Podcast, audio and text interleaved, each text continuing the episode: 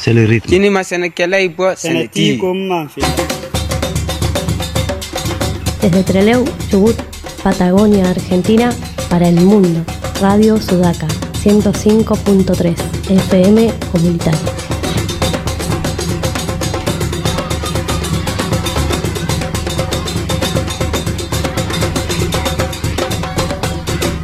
Escuchanos desde cualquier parte del mundo www.radiosudaca.org.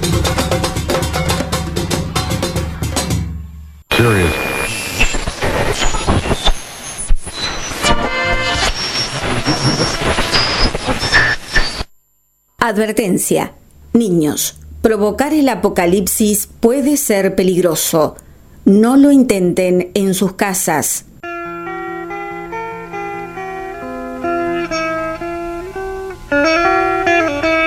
Buenos presagios.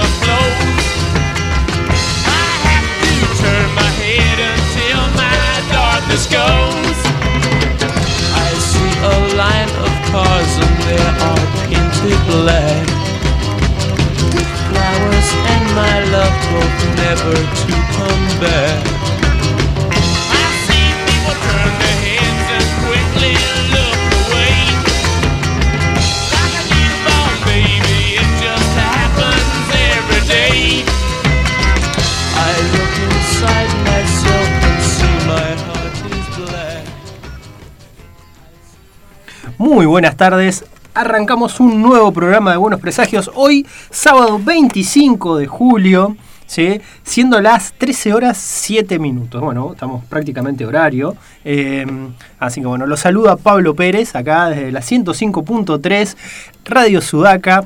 Y acá a mi derecha mi compañera Bárbara Barlamas. ¿Cómo estás, Bárbara? Muy bien, acá feliz de comenzar de nuevo. Otro sabadito más, así, ahí vamos, digo, ya vamos sumando después de la cuarentena, vamos encarrilándonos así todos los sábados. Y acá enfrente el señor Juan Pablo Antonio Simonetti. ¿Cómo va Juan Pablo? ¿Todo bien? Muy bien, Pablo. ¿Cómo estás, Juan Pablo? Nunca en la vida me decís Juan Pablo. Buen día, bien, bien, bien. Saludos a la audiencia. Comenzando Como este todos los sábados a las 3, décimo entre las 13 Juan- y las 13.15, me te digo Juan Pablo Antonio. Sí, sí, pero después Juan Pablo nunca más. Eh, décimo cuarto programa de Buenos Presagios. Buenísimo. Ya llevamos 14. Impresionante, ¿eh? Décimo, ¿cuál- ¿No es el tercero? ¿El décimo tercero? No, décimo Ya tercero. empezamos décimo a dudar. tercero, décimo tercero, décimo tercero. Está bien, tenés Dec- razón. décimo tercero de este año. De este año, sin contar los dos podcasts esos medios raros que salieron, que no que irán a parar al Los podcasts de Mary Shelley que hicimos. no porque estén dedicadas a la autora, sino porque la forma que tuvieron, la, la, la conjunción que armó esos podcasts era así. Fue muy Fue nuestra primera incursión. Eh, Eran órganos Con el- humanos cosidos a mano. Sí. Impresionante, impresionante salieron esas Estábamos tanteando el Zoom. Está bien, exactamente. Estábamos tratando de ver si podíamos coordinar en la pandemia con algo más, con algo más que la, la fuerza de, de pura voluntad. Bien, tenemos este mate para mí, Paulín. ¿Eh? Ese es para usted. Ese señor. para mí, Ese es para- gracias. Ese, Tenemos ese- los dos mates. de ese es el que va a tomar usted. De que ese voy a tomar yo. Ese es el que va a tomar usted. No hemos saludado a, a nuestra alma mater, a- Eh. al centro de nuestro ser radiofónico. Sí, la señora que hoy nos tapó la boca a todos acá, ¿sí? Total- totalmente, para que vengan a hablar, para que vengan a decir. Hoy esperando acá en la radio estaba eh, nuestra operadora Bre- Brenda, Brenda Aguirre. ¿Eh? ¿Todo bien, Bren? Bueno, bien. Sana, sana y salva. Sana y salva. Que- nosotros. Claro que la semana pasada no la tuvimos. Saludamos a Sergio Peppers, que estuvo la semana, opera- la semana pasada operándonos. Ahora está de nuevo acá la jefa en los controles. Sí. Ella. Está ella. Así. Así que bueno. ¿Nos recordás, Bárbara, las líneas telefónicas, le- redes sociales y De número de. ICQ con el que se pueden comunicar acá a Buenos Presagios? La línea telefónica para comunicarse con nosotros es 0280-423-9447. Nos pueden escuchar por la web de la radio, que es www.radiosudaca.org. Y las redes sociales de la radio es, son en Facebook Radio Sudaca FM Comunitaria, Twitter arroba radio-sudaca y en Instagram radio-sudaca. Y nuestro programa Buenos Presagios con ese nombre en todas las redes sociales. Super cachirupi. ¿Qué tenemos para hacer hoy, Paulín? ¿Qué Bueno, vamos a hacer un par de recordatorios primero. Primero un par de recordatorios, un, un parroquial en cuanto a la radio. Esta, este miércoles pasado se transmitió el segundo conversatorio Feminismos de ayer, hoy y mañana, sí, que estuvo a cargo de... Bueno, estuvo a cargo primero en la conducción, en lo que es la organización y todo, de, de parte de, mm, eh, de Bel Orisni, sí, y, y, Marcel, y Marcel Rodríguez Garro, sí. Y bueno, y este y esto estuvo compuesto también por Paula Braín, amiga acá de la casa que ya ha participado varias veces, eh, Paz Escobar también, sí, amiga de la zona que ya la conocemos de un montón de actividades en la uni, y Adriana Guzmán. Bueno, Adriana yo la verdad no la conozco, no la conocía hasta el conversatorio. Sí, muy interesante estuvo. Y esta semana ya tenemos el conversatorio que sigue, ¿sí? que va a ser el del pueblo mapuche Tehuelche eh, Territorio y Recuperaciones, ¿sí? este miércoles 29 a las 19 horas. Lo que no sé todavía quiénes van a estar de disertantes, a quiénes, quiénes van a estar charlando. Todavía no lo sé a eso como para difundirlo. Pero bueno, este miércoles se pueden encontrar con eso por eh, el. Bueno, eso lo tienen que buscar e inscribirse, ¿sí? Eh, porque se hace en el grupo de radio, de la radio, tiene un grupo exclusivo para eso, así se suma la gente al video. Eso, ese es exclusivo, sí. Ese es exclusivo para, para la comunidad sudaca. Que, hablando de comunidad sudaca, también otra cosita más, es que ya pueden, quien quiera, quien nos esté escuchando, donde sea que estén, pueden agarrar y aportar un poquito a la causa, un poquito a la radio. La radio, bueno, en estas épocas de pandemia, de cuarentena y de un montón de cosas y de coronavirus, ¿sí? estamos como siempre todos un poco eh, justos en todo, en todo sentido. Bueno, y la radio está implementó a través de Mercado Pago, ¿sí? Eh, un sistema de suscripción donde vos podés agarrar y, te po- podés ir aportando para la radio, así que si querés buscar los links, después lo vamos a compartir eh, también en la página del programa. Para colaborar con la radio estaría bueno, pueden aportar desde 150 pesos, dos, 300, 500, y ahí hay varios niveles de, de socio de Sudaca que pueden llegar a ser, como quieran que la verdad que nos viene de 10 para seguir manteniendo este espacio, este espacio comunitario, acá una red independiente, en, en esta región de la Patagonia, bueno, la primera y única radio comunitaria de Trelew. ¿Mm? Ese es más o menos todo el recordatorio que quería hacer. ¿sí? Y después, bueno, después ustedes no sé qué onda esta semana, cómo andan. ¿Mm? A Don Simonetti lo vi un poquito, hasta lo vi un ratito, le fui a, hacer un- a pedir un préstamo en la semana. ¿Resolviste sí, tu, Sí, tu ya está, problema? ya está arreglado, sí, sí, ya está, hice un- una maniobra. ¿Conseguiste eso? Sí, Pérez? conseguí eso. ¿Conseguiste eso gracias a los contactos que te propuse? Claro. Chan. Si necesitan eso. Yo, yo, yo. Canté PRI, canté PRI, dice Brenet desde el fondo. Eh, ¿Novedades de qué sentido? No, ¿De no, novedades de su vida, de no, su de- vida. de nuestra vida, no sé. Yo tengo bastante mi vida ordenada en, en la rutina. Termina- Sí, eh, termina siendo un poco monocromático.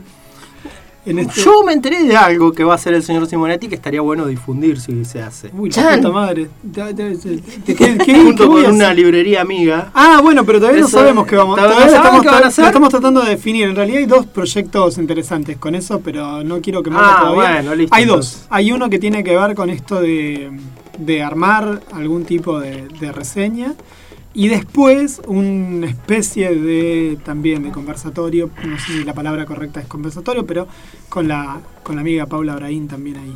Así que estamos viendo de armarlo. Lo que pasa que el COVID, el, lo covidero nos, nos complicó mucho el, cómo interactuar y las redes sociales no es para todo, no es para cualquiera la bota de potro, como diría el dicho, así que hay que manejarse. Nuestra experiencia con el podcast nos muestra que hacer un vivo de Instagram puede llegar a ser como un gran fiasco. Así que estamos viendo si reformulamos a otro formato. Pero la idea es ver si hacemos reseñas, si podemos empezar a hacer un- una parte de reseñas. Pero bueno, vamos a ver si sale. Vamos a ver si sale eso. Todavía no lo tenemos. Estoy ahí haciendo fuerza para que salga, pero bueno, también depende de, de la otra parte. Así que bueno, en esta semana lo estuvimos charlando. Vamos Bueno. a ver si podemos activar lo de Paula, que es lo que me parece que es más interesante que la reseña de libros, es hacer una especie de, de charlas. Pero bueno, también depende de que se pueda circular fluidamente entre ciudades y demás. Sí, sí. Igual en estos días tendríamos que estar llamándola, Paula, me parece. Sería bueno eh, a- a habilitarle a un espacio nuevamente que, que ella mm, charle acá un poco, proponerle algún tema para... Yo estuve leyendo Calibán y las mujeres, que si me preguntas ahora la autora es una italiana que ya me voy a haber olvidado seguramente, eh, un libro que es clásico sobre el feminismo y de Calibán, Calibán y las, bru- y las brujas, y, y las brujas, gracias. Eh, ahí está, mira, menos mal que la Silvia abrí, que- Federici, sí, nos- Nada, un libro que por lo visto es como muy clásico en, el- en la temática y súper interesante. Y ya tenemos Pero ahí todos tenemos- nuestro ejemplar de Ah, ciruja sí. yuyero. eh. Ya estamos todos con nuestro ejemplar de ciruja yuyero, que ya nos llegó, así que bueno. eh, Muy bonito. Muy agradecidos, muy interesante, recontra, inter- recontra interesante. Yo lo estuve mirando un poco, estuve leyendo un poco esta semana. Y va, esta semana, ayer, porque me, lo tengo Es desde antes de ayer. Lo tengo desde antes de ayer, así que ayer lo, lo estuve viendo. La verdad que excelente, está re bueno. Eh, genial lo que hizo el amigo Leo. Así que bueno, un saludo y quien pueda, ya están haciendo, ya el Pela me dijo, Pablo Domínguez de Facón Grande, sí, junto con Lore, que están ahí armando los libros, armando todo el proceso de Ciruja Yuyer, me dijo que ya están sacando nuevas tandas, así que, porque Leo nos decía el otro día que, fue. que fue, se había agotado la primera edición, así que bueno, ya están sacando nuevas tandas, así que quien quiera puede pedirlo y ya ahí va a tener su Ciruja Yuyero, que del que estuvimos hablando la semana pasada. Mm.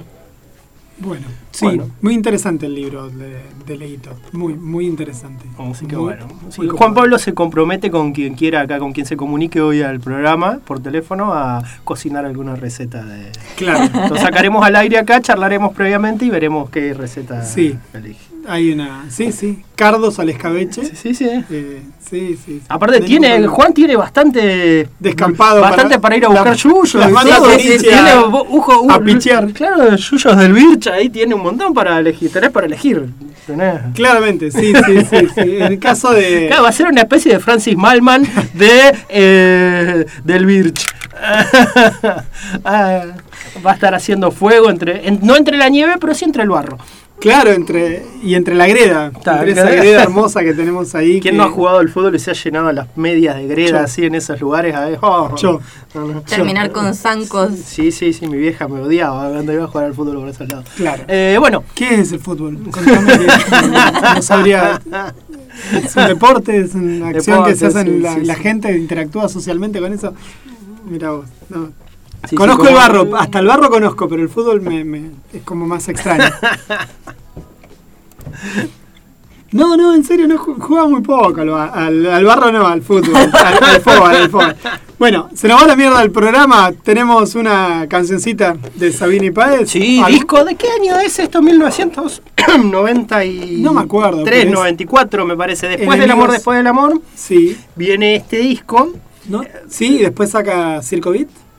Creo que es entre Circo Video. No me acuerdo si es Me entre parece que Circo es entre Circo pasado, Circo ¿Pasado. Circo Beat? Me parece, pero Bueno, no me vamos a. Después lo che, chequeamos. Flojo eso, o sea, esa es una Pero es tarea que de mí- producción que tendría que haber hecho. Es que a mí no. A vos te gusta saber Sí, sí, por eso, cosas. tendría que haber hecho Pero yo antes. a mí siempre me pareció un disco extraño, por decirlo de un modo elegante. Un, un disco que no termina de, de cuajar demasiado entre Sabina y Páez. Es un disco muy, muy complicado que además terminó para el resan- la resantísima mierda, ¿no? Se terminaron peleando durante años, estuvieron peleados los dos. Y el título, Enemigos íntimos, terminó siendo Debe entre chiste y, y- y realidad. Era muy jodido porque... Ah, en el 98, ¿no? Sí, después del Circo Beat. Después del eh, Circo Mirá vos, no sé por qué lo tenía más allá en el tiempo. No, Eh, Sí, de haber sido un, un disco pergueñado ahí entre noches, whisky y pala y... Claro, dijeron, ¿cómo no vamos a hacer un disco nosotros? Claro, sí, sí, re, vamos, le damos para adelante y... Y salió, Igual, eh. igual es un, ¿Qué? tienen un par de temas que Que son tenían- geniales. sí. ¿eh? Pero, pero bueno, a mí siempre me parece un disco desparejo, por decirlo de un modo elegante. Desparejo para Sabina y desparejo para Fito, que en general siempre tenía como una cosa como más...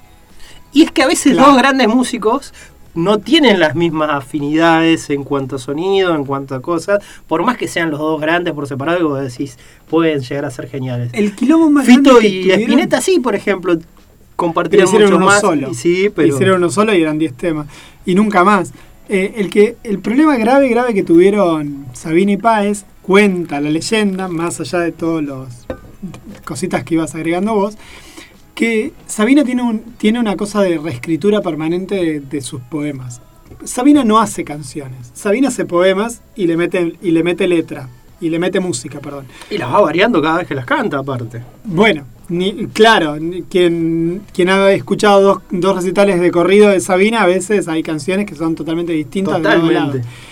Entonces, el quilombo era ese. Armaban una letra, Fito le armaba la música y el otro le cambiaba la letra. Y una vez que cambia la letra, te cambia la métrica, te cambia. Entonces era común hasta que es un quilombo. Y en particular, esta que elegimos tiene que ver con lo que vamos a estar charlando hoy, que es sobre Roberto Alden. Un Lo nombra ahí en ¿no? el medio al pasar. que es Tengo una muñeca que regala besos.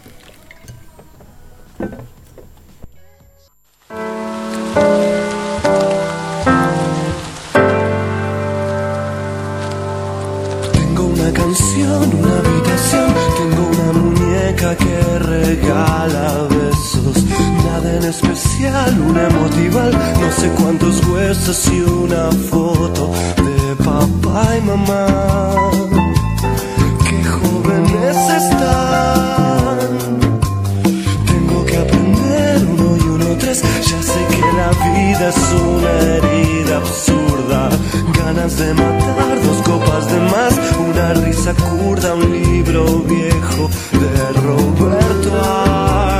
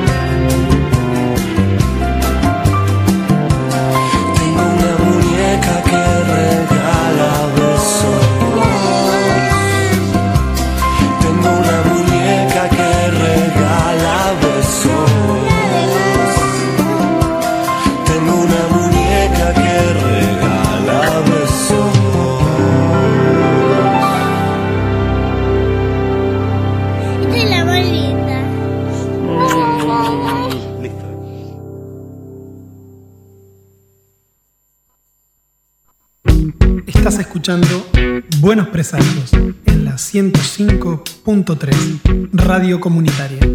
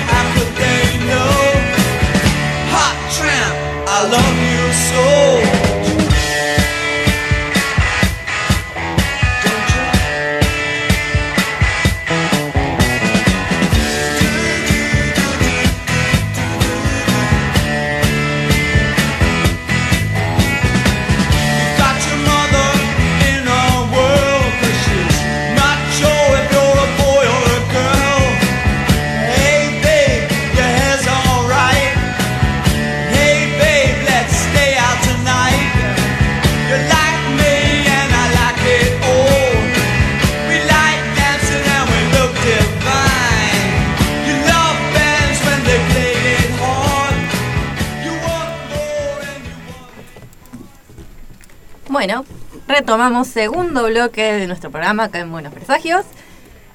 ¿Qué con- tenemos ahora? Tenemos noticias, tenemos noticias así, chusmeríos varios como para, como para convidar Es a... nuestra columna amarillista. Más o menos. Sí, un poco de todo. En realidad yo trato de charlar, yo en lo personal trato de charlar de lo que más o menos ha salido en estos días, de, de- de cosas y qué sé yo. Quizás la noticia más importante que, que pasó esta semana o- o fue o es que eh, Omnipress abandona la editorial de historietas argentina que tenía que tiene licencias sobre Marvel y DC perdió ya, perdió o cedió, o no sabemos bien qué cosa, pero fue cambiada por la editorial española Panini. Si yo mal, porque mi cerebro siempre tiene la tara en Sí, en realidad eh, Panini, Panini, México es México. eh, una subsidiaria de Panini, que Panini es como- Bueno, por eso es un mega sí, monstruo. Un mega monstruo así de la distribución y la impresión.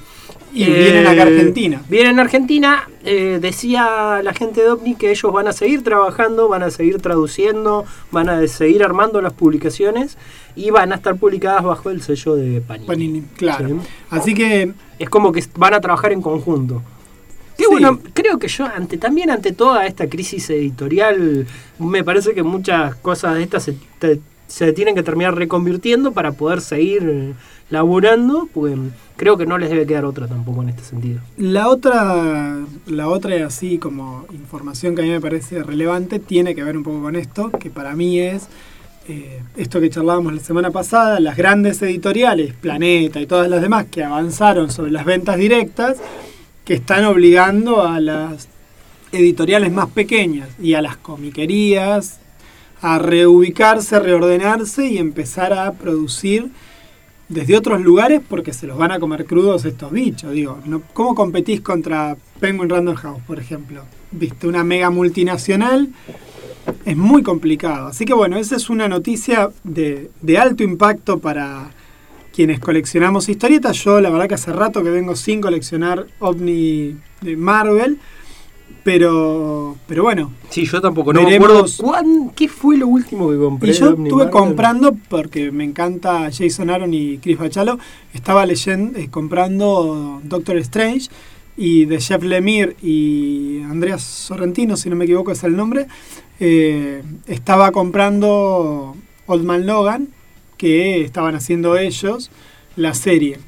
Pero porque estaban haciendo ellos la serie y, y nada más. Pero no estoy siguiendo mucho más de OVNI. Lo que estoy siguiendo de OVNI en DC es Batman. El Batman de Tom King. Ese es como mi... Es como el Paco que consumo. Bastante, Porque- bastante dañino. Pero a mí, me, a mí me gusta el Batman de Tom King, ese es el problema. Yo entiendo que es un dolor de mazo leerlo mes a mes, pero todos los arquitos juntos más o menos cierran mejor.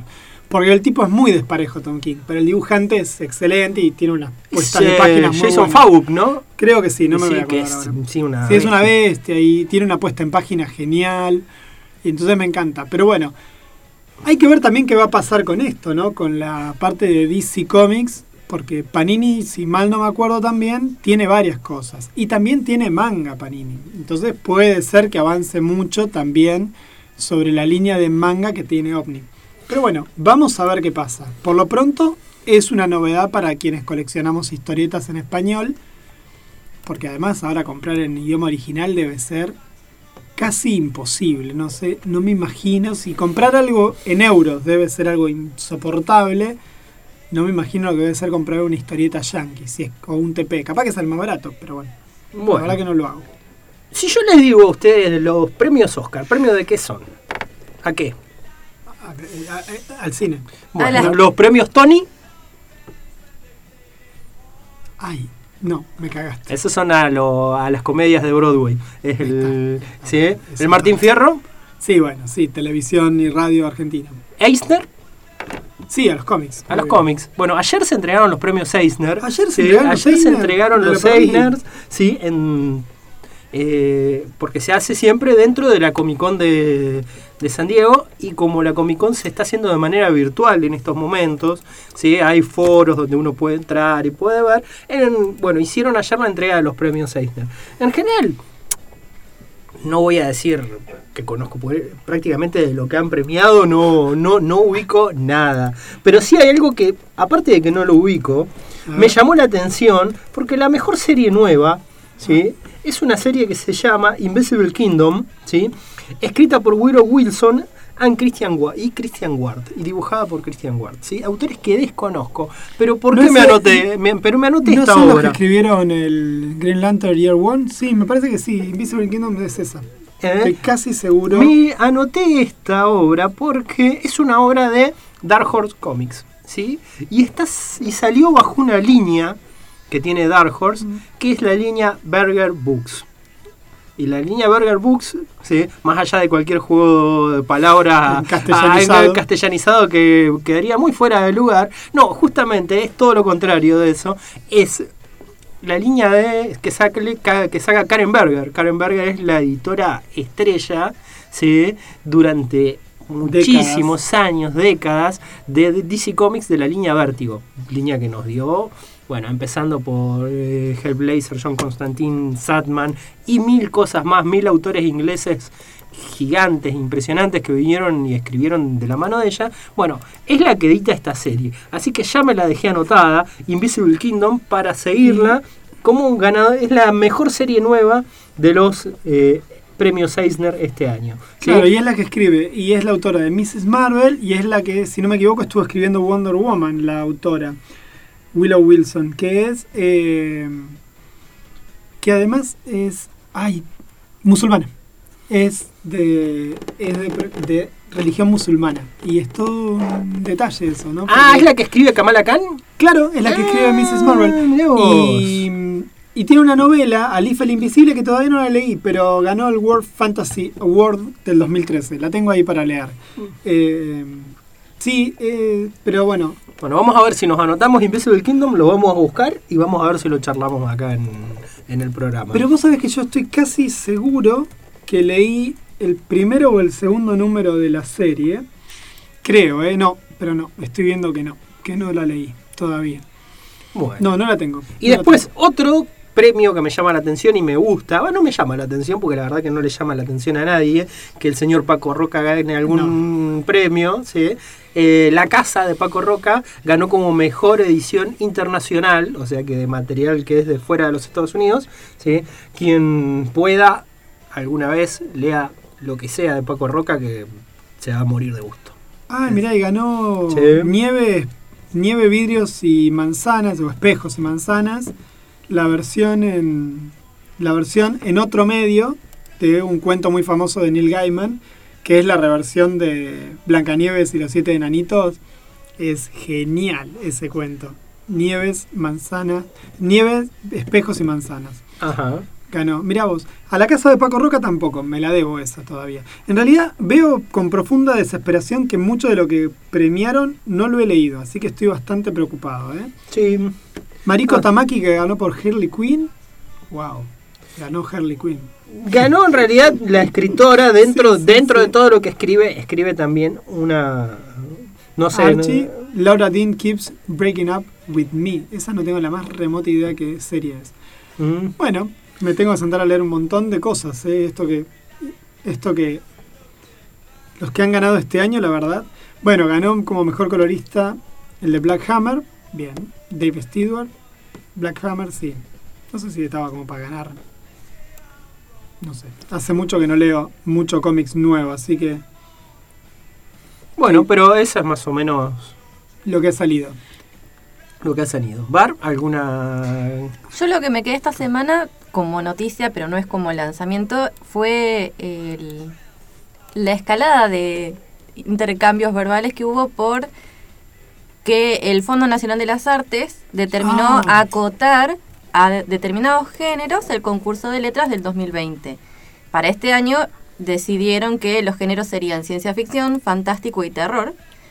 Y eso generó un montón de críticas, defensas, un va y viene. Y realmente me llamó la atención porque en realidad no es algo tan fuera de lo común en los concursos literarios que determinados años, determinados géneros tengan preponderancia.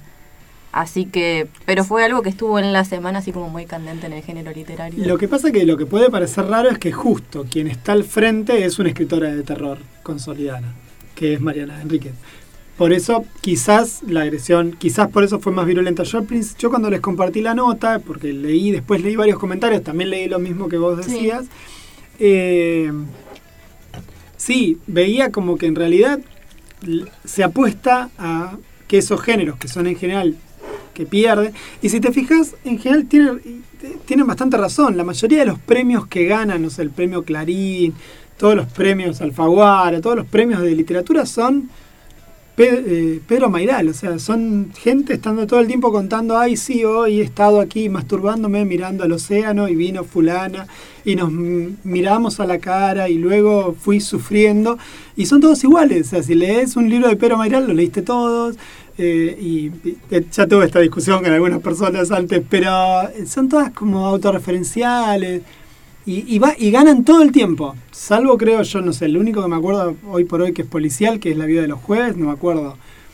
A- alguno de premio Clarín que no tenga esa estructura. Claro, que no sea eh, de género. Claro. Que no, Sí. sea, que, que no sea justamente porque De acá- género, de de este género, tipo de género. de ese tipo de género, porque en general lo que se hace también es muchas veces llevarse al nicho, al género. ¿sí? Ciencia ficción, terror, ¿sí? es literatura que se queda como en un nicho, como en algo así para, para algún poco... pa- y para pareciera que muchos Y- concursos los consideran géneros menores. Exacto, géneros menores, exactamente. Y me parece que está bien, y es una parte de una lucha de lo que lleva a cabo Mariana Enríquez con su obra, queriendo revalidar ¿sí? muchas veces el género de terror, ¿sí? cosas así que van, van desde otro lado. Que también, por ejemplo, lo podemos asociar a Leonardo Yola. ¿sí?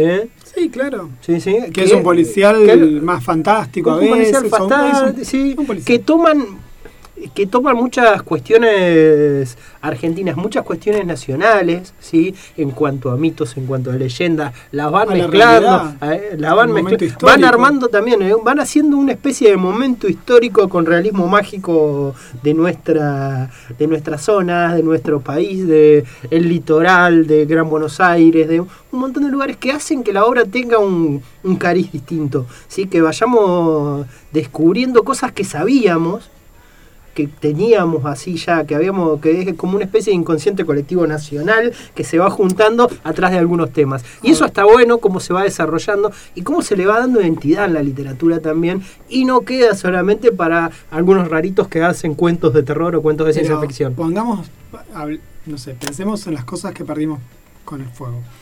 En Hay el uno en el fuego. Uno de los cuentos transcurre en una villa, que es una, una como una colección de mutantes, una cosa como muy extraña que, que ocurre en la villa.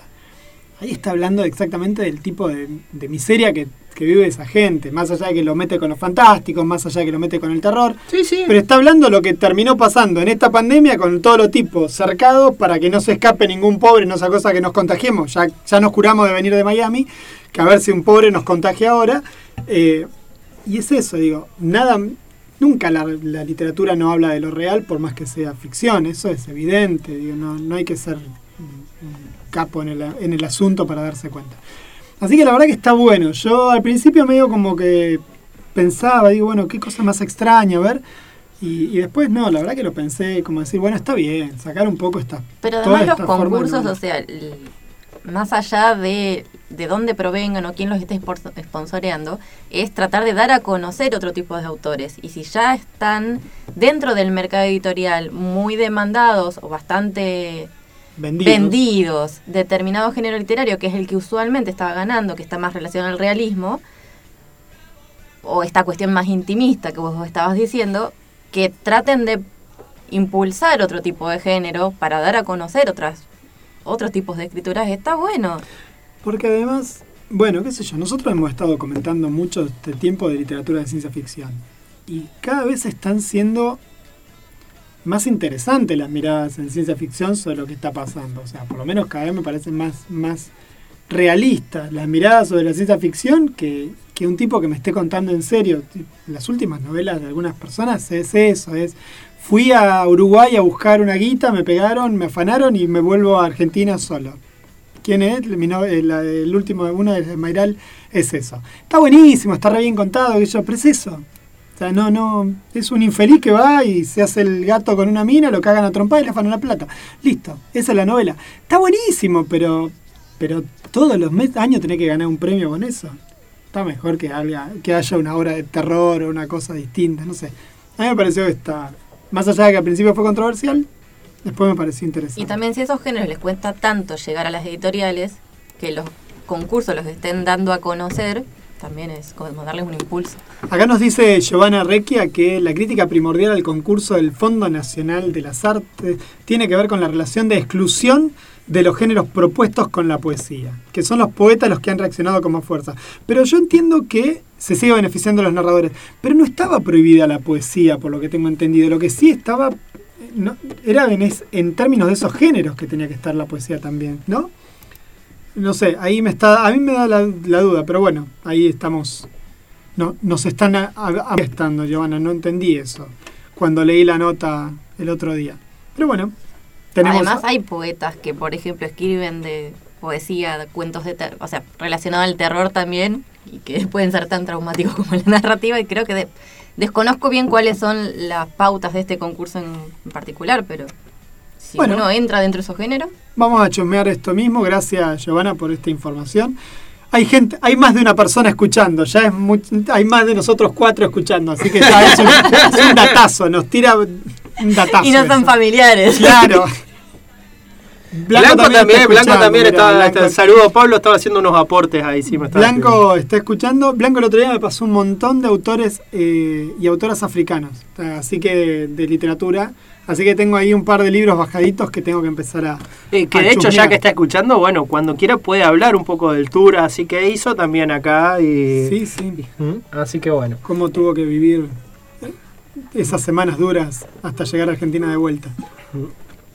Bueno, eh, ya estaríamos, me parece. Vamos con un poquito de música. Creo que el que sigue es un tema que elegiste Vos, vos, Bárbara. Sí. Sí, exactamente. Este, cualquiera que haya vivido eh, en los 90 tiene que acordar. Un discazo impresionante, ¿sí? De los Smashing Las Pumpkins. Smashing Pumpkins realmente una generación marcada. A mí la verdad, este es el disco que me gusta. Mm, Después más De o Infinite menos. Sadness. sí, Me- Melancholy e Infinite Sadness. Después el resto varía, hay temas que sí que no. Este disco es el- me parece el más parejito. Bueno, ¿qué tema es? Tonight, Tonight. Muy bien.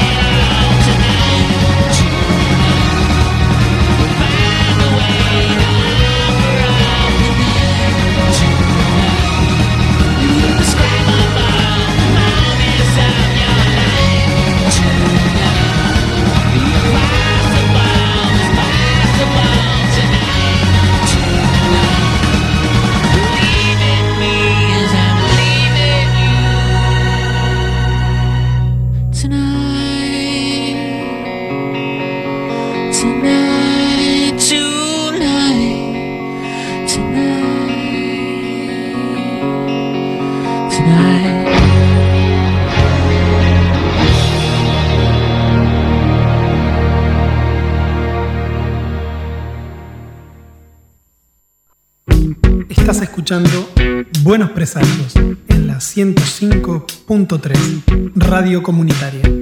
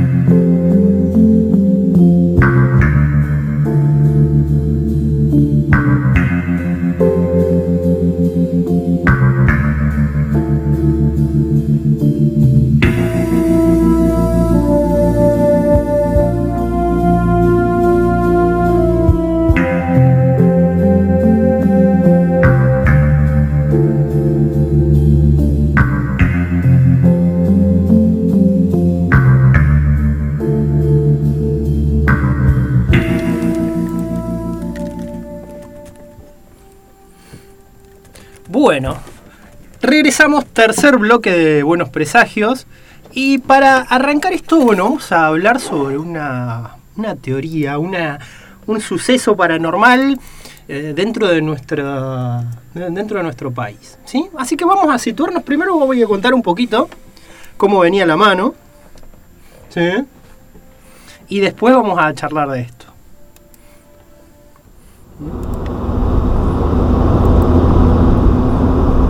Gerardo Vidal, abogado, le decimos así porque es el nombre con el que se presenta en el caso, eh, pero no, nunca se supo el verdadero nombre. Se sube con su esposa al auto, de la que no sabemos el nombre, con dirección a la localidad de Chascomús, a una reunión familiar. De Chascomús deciden ir a la localidad de Maipú, con un matrimonio amigo que se iba en otro auto a visitar unos conocidos, ya que estaban más o menos a una hora allí por la ruta 2 salen los dos al mismo tiempo. El matrimonio amigo llega a Maipú y se extrañan porque los Vidal no llegan. Desaparecieron por completo. Recorren toda la ruta 2 buscándolos y nada. No los encontraron. Fueron, volvieron por la ruta, nada. ¿Eh? Buscaron al costado de la ruta, ¿sí? Nada, para ver si había, no sé, si hubo algún accidente, si pasó, si lo veían por ahí, nada, nada. Llamaron a los familiares en Chascomús, nada, nadie sabía nada. Eh, llamaron a la casa de ellos en Buenos Aires, en Capital, tampoco, nada, nada, no, no contestan, no estaban ahí. Durante 48 horas no se supo nada del matrimonio Vidal, nada de nada. ¿sí? A todo esto, el matrimonio Vidal se despierta, ¿sí? arriba del auto, mira a su alrededor y estaba a las afueras de una ciudad, en una carretera con mucha vegetación, ¿sí? Eh, pero no parecía la ruta 2. Así que bueno, sentían que les dolía un poco la nuca, como que no estaban bien, y así que empiezan a andar, ¿sí? como si hubieran dormido, ¿viste? Cuando dormís un montón y te despertás más dolorido, bueno, sí. Así que empiezan a andar, empiezan a andar, y ven medio raro, es una carretera rara, no se parece. Y así que cuando ven gente paran, ¿sí? le preguntan, hola, ¿dónde, dónde estamos? Eh, pues güey, en el DF. Así que el matrimonio Vidal se despertó a 6.400 kilómetros de donde había estado, donde desapareció, ¿sí? 48 horas después en las afueras del DF mexicano. ¿sí? Ya en el, en el, consulado argentino cuentan los que pasó, nosotros habíamos agarrado la ruta, dice, y de repente vimos una densa niebla. Se puso todo blanco alrededor, nos empezamos a sentir raros y lo siguiente que recordamos es despertar en la ruta, dice acá, en México. ¿sí? Automáticamente los subieron en un avión y mandaron el avión a Buenos Aires. Eh, los mandaron en avión a Buenos Aires. El auto, un Peugeot, eh, un Peugeot creo que era un 400, no era un, no un 404, era otro 403, un modelo anterior, la verdad no lo ubico. Yo no lo ubico tampoco. No lo ubico, no, no vi nunca un Peugeot 403. Eh, bueno, el Peugeot 403 lo, se lo llevó la, la CIA, se lo llevaron de Estados Unidos.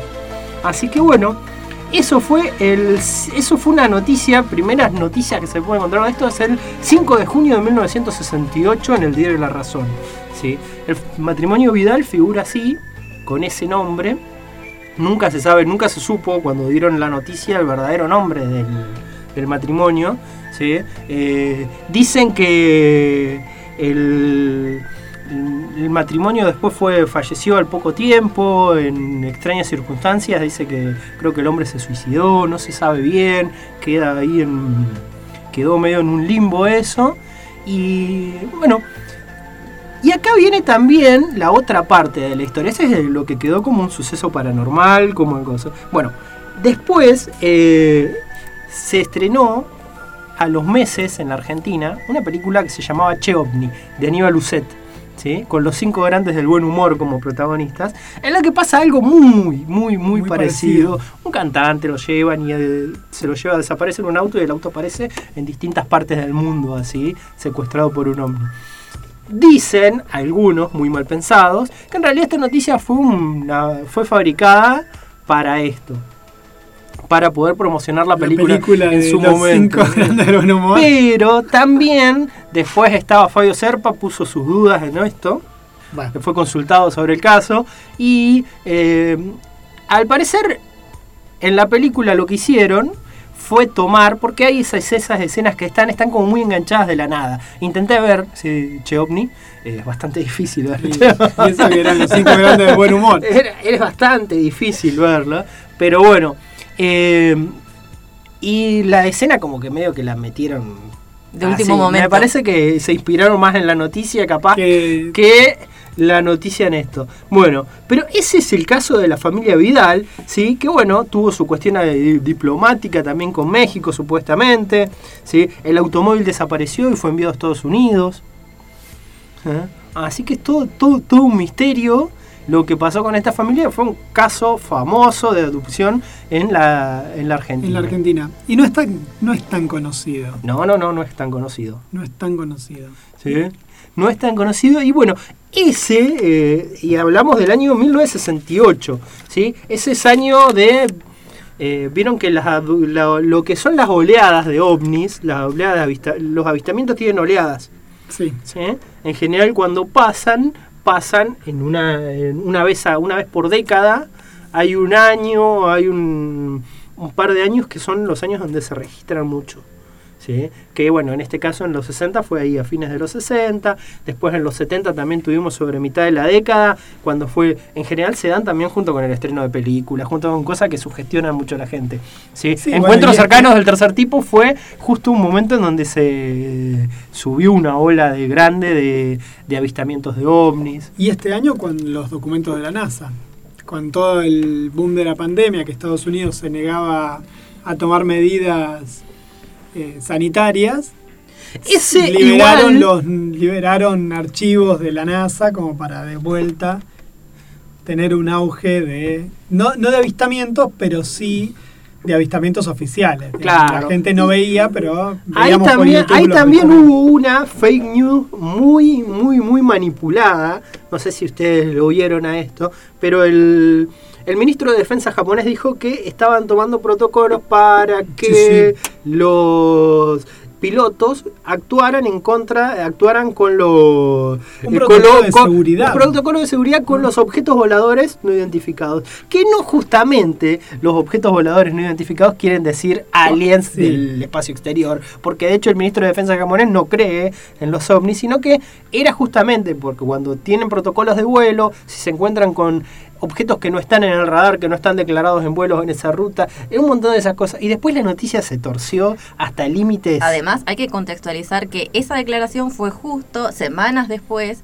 de que se sospechara de que había drones patrullando toda la zona en disputa de las Islas Kuriles, que están involucrados también los japoneses, y que estaban metiéndose ya en territorio japonés. Entonces estaban diciendo, no sabían si eran drones chinos, drones estadounidenses, pero, ante la incógnita los bajamos por las dudas. Los vamos a bajar, exactamente. Sí, sí, sí, interesante. Pero bueno, se dio también en el marco de donde Estados Unidos puso al aire todos estos videos de avistamientos que supuestamente tenía la NASA y las Fuerzas Aéreas y- de los Estados Unidos. Así que bueno, eso era cortito, nada más era algo. eh, Vamos a, a hacer el. ¿Hay que decir quiénes son los cinco grandes del buen humor o se entendía, No. se entendía sola? La, la- Cinco la- grandes del buen humor era. El único que me acuerdo era Jorge Luz. No, sabes que no, no, yo no, no, ninguno. El único, bueno, el Jorge Luz, la, la porota. la- claro, Jorge Luz fue uno de los cinco grandes del buen humor. ¿Cuál era? Y Ahora, el- ahora me tengo la duda, ¿era la tota o la porota? Porota. Creo que. era- No me acuerdo. Ahora me agarró la duda a mí también. Bueno, no importa. El clásico humor con Porcel. Claro. Con Jorge Porcel. Mira, y la cara de Bárbara en este Bárbara momento. ¿de qué ustedes, están tendrían, hablando? ustedes tendrían que haber visto la cara de Bárbara cuando dije Jorge Porcel. Y un rictus como de tristeza, asco, indignación, eh, ignorancia y sobre todo las ganas de pegarnos un tiro por haber nombrado a Jorge Porcel de corrido. Bueno, eh, Sí, bueno, eso fue un caso de, de actividad paranormal en la zona. Después charlaremos, buscaremos más casos de actividad así. eh, así Y que cada que uno con- también con- en qué fecha será la próxima tendencia para estar preparados. cada uno contará alguna experiencia cercana, así y veremos. Ayer, mi, vamos viejo tenía una experiencia, una experiencia también. cercana, pero con Simonetti nunca podías creer demasiado porque no sabías la cantidad de... de- ¿viste? Eh, no sabía siempre que el 90% de Claro. lo que estaba diciendo estaba Sí. más, más, más cerca de ser mentira. Quizás era un poco prestidigito y macaneador, como decía él. Eh, sí, sí, sí. Pero bueno, él cuenta una anécdota en su momento eh, al respecto. Pero bueno, otro día la charlamos. Ayer en casa nos estábamos acordando. no, de ayer, cosas paranormales Sí. que hemos vivido cada uno. Ayer en casa nos estábamos acordando de una, una experiencia cercana a la muerte que tuve yo, que de la que, que acá Simonetti fue testigo. ¿eh? ¿Qué te pasó? ¿Qué- O Ah, la barría, marzo del... O la barría, marzo. O marzo del 2017. Yo La creo peor que... la pasamos nosotros.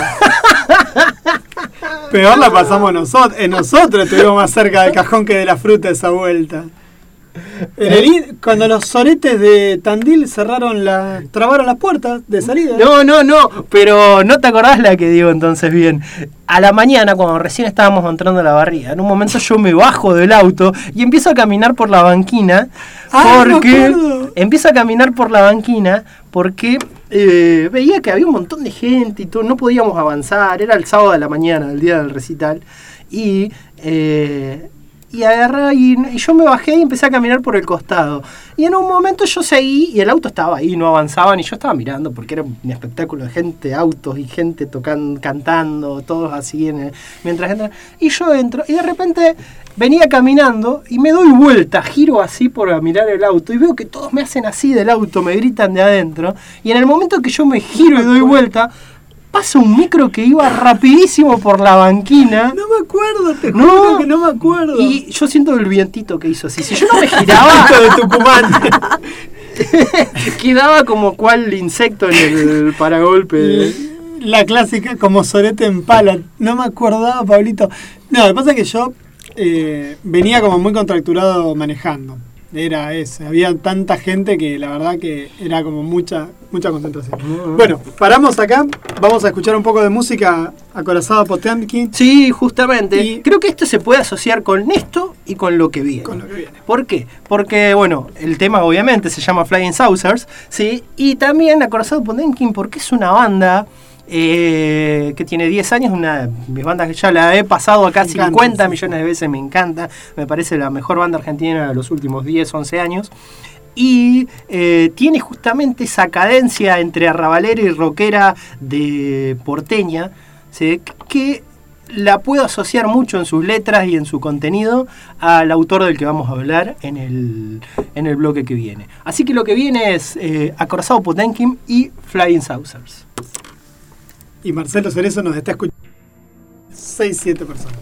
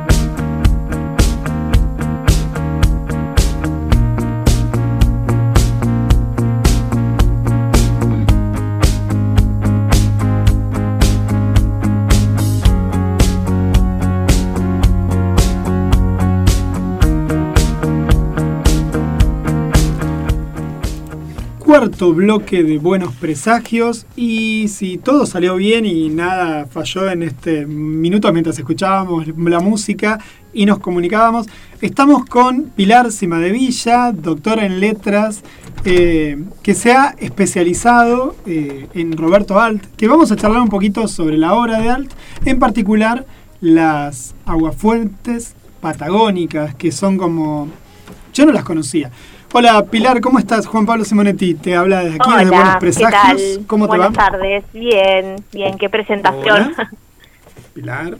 Hola, Sí. Pilar. ¿Sí? Ahí, ¿Se escucha? Ay, yo no te escucho, Pilar, perdón, perdón, perdón. No, sí, se escucha Ahí bien. está. ¿Qué tal, Pilar? Hola, ¿Cómo Pilar, estás? Acá ¿cómo estás? Pablo y Bárbara también. Completamos andás? la, la triada. Bienvenida. ¿Cómo estás? Gracias. Perdón, no sé por qué no te escuchaba yo. perfecto, no, no, no, genial, Alta sale todo bien. desesperación. bueno, Pilar, contanos un poquito, un poco qué, cuál fue tu trabajo de tesis. Vos trabajaste sobre art y contanos un poco sobre él, sobre el autor, qué, sobre su obra y charlamos un Buenísimo. poco sobre eso entre todos. Buenísimo. Eh, bueno, yo estudié, soy acá de Trelew, estudié en La Plata, eh, letras, y después hice ahí mi doctorado. Y, digamos, ya cuando todavía era estudiante de, de mi carrera de grado, me empezó a interesar eh, Roberto Art, sobre todo su obra periodística. Así que, bueno, mi tesis de licenciatura fue, eh, fue sobre las aguafuertes de viaje, eh, en las que incluí también, digamos, las del viaje a la Patagonia. Y después para la tesis doctoral trabajé con toda su obra periodística, digamos que hay mucho que no está publicado. Digamos, por ahí eh, las aguafuertes porteñas, que son las más conocidas, no sé, por ahí pensás que solamente son esos tomos que circulan y hay muchísimas más que están inéditas. Entonces yo trabajé directamente desde el archivo de la Biblioteca Nacional en Buenos Aires, digamos, compilé todas esas notas y hice un trabajo para ver de qué manera se vinculaban las crónicas con las imágenes con las que fueron publicadas. Entonces, bueno, hice ahí como una especie de cruce intermedial, digamos, cómo dialoga la palabra con la imagen en la página del diario. Eh, y bueno, y las aguafuertes de viaje tienen su particularidad, ¿no? Art eh, nació en 1900, igual que Borges, murió en 1942 de un paro cardíaco, digamos, era muy joven. Y sin embargo tiene una obra súper extensa. Eh, él empezó a publicar en 1928 en el, en el diario El Mundo, que digamos es un diario que sale en ese mismo momento, Art lo incluyen en el staff del diario desde el momento que sale, en mayo de 1928, y publica ahí hasta eh, un día antes de morir, incluso publican la última nota el día que él muere, eh, era una nota que él ya tenía escrita y ya había entregado. Eh, y bueno, y la verdad que escribió muchísimo, sobre todo los primeros años, las aguafuertes porteñas eh, se publicaron de 1928 al 35, y él ahí se, po- se podría decir que publicó casi todos los días. Eh, Más de mil, ¿no? Más de mil quinientas, sí, son una como. 1600, 1600, eh, sí. alrededor de 1600 notas. Era la superestrella del diario El Mundo. Era la, era la estrella. La estrella del diario El Mundo era el único periodista que firmaba sus notas en el diario El Mundo en un principio. Roberto. Exactamente. Sí, cuando... Sí, eh, Sí, no, sí, sí, sí, sí, dale. No, eh, no eh, digamos, él publica El juguete rabioso en 1926, que él gana un premio con esa novela, que después de mucho tiempo logra publicarla, y cuando, digamos, pasa brevemente, digamos, escribe en la, la crónica policial para el diario Crítica, que era el diario eh, que dirigía Natalio Botana desde 1913, que fue el diario, digamos, que vino como a romper con ese formato de, de- del periódico del siglo XIX, de- en formato sábana, digamos, esas esos diarios sin imágenes, con esa letra toda Tipo apretada. La digamos, Nación, así. digamos. Claro, La. Nación, La. Prensa, que eran los diarios Claro, top de ese momento. Y bueno, el diario Crítica, eh, bueno, si miran alguna imagen, era todo desordenado, las secciones cambiaban día a día, eh, el material estaba como disperso y tenía muchas imágenes. El diario El Mundo, digamos, intenta combinar a- un poco de esa novedad del diario Crítica, pero a la vez se presenta como un diario respetuoso de las buenas costumbres, de la moral eh, de la familia, digamos, también tiene como esa doble cara y es un poco más organizado pero es el primer diario que se publica en, en formato tabloide, digamos que es un diario pensado para que la gente vaya leyendo en el tranvía mientras va al trabajo, digamos, tiene también esta novedad. Y Arte empieza publicando ahí una crónica de estilo costumbrista, digamos, donde hablaba sobre eh, los cambios de la, la modernización de Buenos Aires, digamos que ese es el gran tema de estos aguafuertes porteñas, la modernización de la ciudad, y enseguida, a los tres meses, aparece el título, digamos, al principio la nota no tenía ni título ni firma, y a los tres meses eh, presentan, digamos, primero aparece el título de Fuertes Porteñas, después aparecen las iniciales, RA, y al otro día, digamos, ya aparece Roberto Art, y ahí se convierte en estrella, los, lect- los lectores mandaban cartas, él respondía a esas cartas, eh, y además tenía la particularidad, digamos, de que mostraba como si fuese el detrás de escena y lo ficcionalizaba, digamos, las quejas del director, que él se atrasaba, que en realidad él era un vago y que no quería trabajar, y así formando como esa, esa imagen como mítica que tiene eh, parte es cierto y parte no, digamos, hay un libro que está muy bueno,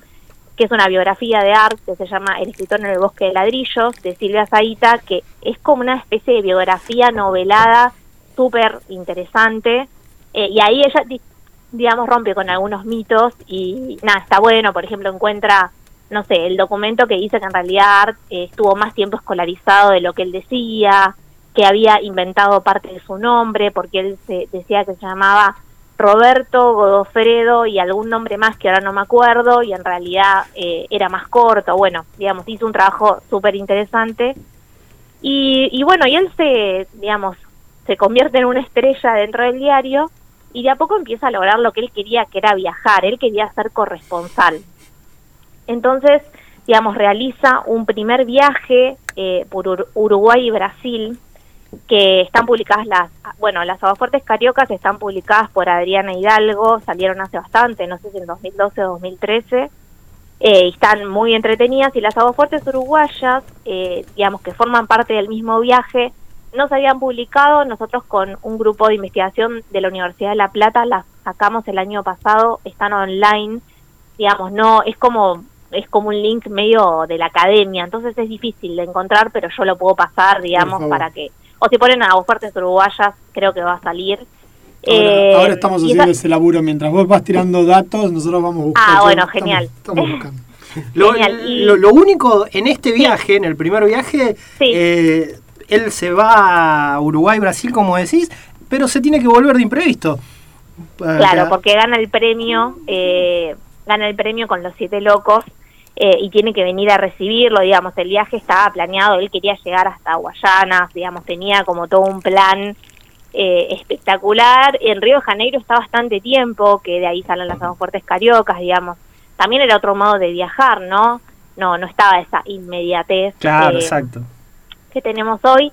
Y después de eso ya empieza como a instalarse en esa figura de corresponsal, eh, hace un viaje por el litoral eh, en el 33, eh, un año antes del viaje a la Patagonia, que ahí, digamos, él se embarca en un buque de carga que va por el río Paraná, eh, son las, se llaman aguafuertes fluviales, también están editadas en formato libro con unas crónicas de Walsh que también son sobre el litoral, eh, así que es un libro que está súper bueno porque publica se publican también las imágenes, tanto de las de Art como las de Walsh. Eh, está editado por eh, la editorial de la Universidad Litoral, que ahora no me acuerdo, creo que eh, así ya, lo- ya se encuentra. Es bastante nuevo el libro de 2017. Eh, y bueno, y esas notas, digamos, él hace todo un recorrido por el Paraná eh, a bordo de ese barco y después se queda en Chaco bastante tiempo eh, y escribe bastante sobre resistencia, digamos, donde él encuentra como una ciudad modernizada, dice, no sé, en resistencia va al cine, digamos, aparecen como es, esa idea de la modernización eh, en, en un lugar para él que es la frontera de la nada, ¿no? Porque eso es lo que aparece también en las aguafuertes porteñas. Eh, digo, pata, eh, patagónica, justamente es una mirada muy porteña, porteñocéntrica. El exotismo. Digamos, donde todo sucedía en Buenos Aires y el resto era, bueno, no sé, como una mirada como sarmientina, no sé, eh, bastante prejuiciosa. Eh, y, bueno, esas notas están muy buenas y en el 34 hace este viaje por la Patagonia en enero y febrero, que es lo que hace es ir por tierra, digamos, eh, está para en Viedma y en Patagones, y de ahí se toma un tren y va hasta, Neuquén. Entonces, bueno, son aguas fuertes patagónicas, pero ¿qué zona recorre? Digamos, llega como hasta el inicio de la Patagonia, del lado de la costa, después la cruza y después recorre como la zona del lago Nahuel Huapi, digamos, o sea. Sí, Bueno, nuestros márgenes serían de la Patagonia. Claro, está esa idea de patagónicas. Bueno, siempre pasa eso con todo lo que tiene la etiqueta de eh, viaje a la Patagonia. En general suelen ser viajes muy específicos, a lugares puntuales y que a veces poco se vinculan con otra zona de la Patagonia, digamos. En la misma, en el, mismo año, digamos, en el tren, no, mentira, dos años antes, Raúl González Tuñón hace un viaje enviado por el diario Crítica que viaja eh, a Santa Cruz por una cuestión más eh, cubrir una noticia que iba a cerrar una aerolínea, entonces era como que la gente pedía que no se cerrara. Entonces, bueno, también es el viaje a la Patagonia para ellos, digamos. Sí, sí. entonces, bueno, ¿qué tiene que ver la costa de Santa Cruz con el lago Nahuel Huapi? Bueno, tiene que ver y a la vez no, como puede tener que ver con San Luis. Eh, eh, entonces, estas notas, no sé qué les parecieron a ustedes. A mí, Eh, no- a mí me pasó con que cuando las leí, yo no soy un literato. Esto. Primero quiero agradecer porque ya me están verdugueando acá por las, por las redes sociales a, a Camila que me prestó el libro de, de arte de, ¿cómo es? De las aguafuertes patagónicas. Eh, Y cuando lo leí me pareció esto, ¿no? Eh, esto que vos decís, como una mirada como de experimento, de, de bicho en el, en, el, en el microscopio, donde además habla poco de la gente, en realidad habla más de los de las personas, de los colonos, habla más de los alemanes, de las colonias alemanes, habla poco de la gente, de, de pueblos originarios o de las personas que viven más duramente. Eh, primero eso, ¿no? Y después la mirada que tiene como muy de... eh, como muy, muy, como diciendo, ay, qué simple que es la vida aquí en Patagonia, es dura, pero es simple, como... Sí, sí, sí, romantizado, digamos. Claro, viste, sí, me cagué de frío durante 20 kilómetros en caballo, pero en realidad soy feliz y, viste, vos decís, bueno, claro, tiene como esa cosa, ¿no? Que hay un relato de él cuando está en, caminando por, por, por un risco y donde Sí. dice, bueno, dejé, al, dejé al, al burro, al caballo suelto para que se manejara solo y no queríamos mirar ni el caballo ni yo el costado porque había una caída. Bueno, qué sé yo, nadie lo contaría con tanto amor. eh, Claro. Ro- Roberto de los Apeninos a los Andes. Claro, claro, tal cual, una cosa así. Pero están buenas, qué sé yo, no sé, me pasó, me pasó que no me acordaba que era tan así él escribiendo. Leí las aguafuertes hace un tiempo. No me acordaba que era tan eh, lento.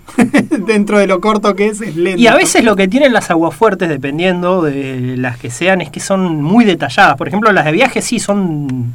A veces exasperan en algunas partes de tan detallada la descripción. Tal cual. Sí. Sí, el, digamos, en estas notas, digamos, hay una, una investigadora que tiene un libro que se llama Roberto Arte en los años 30, digamos, que estudia, digamos, la década del 30, porque al principio cuando se empezó a estudiar art, digamos que tardó bastante en entrar como en el canon de la literatura argentina. Y creo que los todo- primeros eh, los primeros estudios bien eh, vendría a ser lo de Piglia en el 73, Sí, ¿no? empieza ahí, 73. después Viñas le da un poco de bola también. Sarlo. Y después eh, Sarlo fue como la que lo instaló mejor, digamos. Había habido como una, un primer intento de hablar de arte en los 50, digamos, de la revista Contorno. Claro. Pero, digamos, al principio las disputas eran, bueno, ¿era comunista? No, no era comunista. Eh, digamos, tenían que ver más con, bueno, como con esa vieja discusión de Boedo y Florida que, Claro. digamos, que todavía a mitad del siglo seguía teniendo peso. Y bueno, Eh, la revista Sur no era muy amiga de Art. Claro. eh, cada vez que podía aprovechaban. Ahí, bueno, Piglia en su nota de en una crítica de la economía literaria lo nombra a Bianco, que lo había matado a, a Art. Claro. Sí, Sí. sí. Eh, era Eh, bastante... eh, bueno, Duro. justamente esa revista era la elite eh, social cultural de la, de la Total. Argentina y no lo no lo quería no, Art ni- no, y no hacían lo querían y a la vez había tenía amigos en común, digamos, o sea, entonces, digamos, la primera crítica todavía estaba como esa disputa de armar bandos y de, bueno, ya recién en los 80, eh, Sarlo, digamos, empieza a decir, bueno, ¿qué pasa dentro de la obra? ¿Qué es lo que hace Art? ¿Por qué eh, fue un escritor tan exitoso? Pero bueno, estaba eh, puesta, la, mu- puesta la mirada, digamos, en lo nuevo, digamos, que era lo nuevo que traía Art a la literatura argentina. Y tenía que ver con esa, eh, digamos, reescritura del expresionismo, que es lo que aparece en, sus novelas y es lo que Sarlo analiza muy bien, digamos. Esos, esos textos de Sarlo son buenísimos, está en una modernidad periférica y el otro libro es La imaginación técnica, donde los análisis que hace de Quiroga de Art, no sé, a mí me encantan. Eh, donde ella también hace arma cruces, digamos, o sea, piensan las aguafuertes de Art a partir de un cuadro de Jules Solar. Entonces, bueno, Jules Solar era bien del grupo Sur. Claro, Y sí, ahí empiezan a armarse, Luis. claro, como a desarmar, digamos, esas eh, categorías como cristalizadas o esas, esas cosas que tenían más que ver con la sociabilidad del momento en el que Art publica. Alguna vez creo que fue Bioy Casares el que dijo que en realidad todo eso de la discusión nació un poco para jugar entre ellos, capaz que no tan así, pero que en realidad no había como esa disputa real, Claro. digamos, que era Sí, como más sí. inflada como para vender libros entre ellos, porque se cagarían, bueno, salvo Bioy Casares que era que era Sí. bien platudo, el resto eran unos crotos, digo. De- Tal cual, hay un, sí. hay un comentario sí. de Sarlo que dice que es muy interesante sobre Alt, que dice, Alt viajaba en transporte público, como casi todos los escritores, como Borges, te- bien dañina la, la, la, la Claro. tipa cuando quiere, y un poco también a cuenta de eso, ¿no? De que en realidad no estaban tan lejos, porque en definitiva, ¿qué tan grande sería Buenos Aires en serio en esa época, en el círculo de lectores y de escritores de esa época?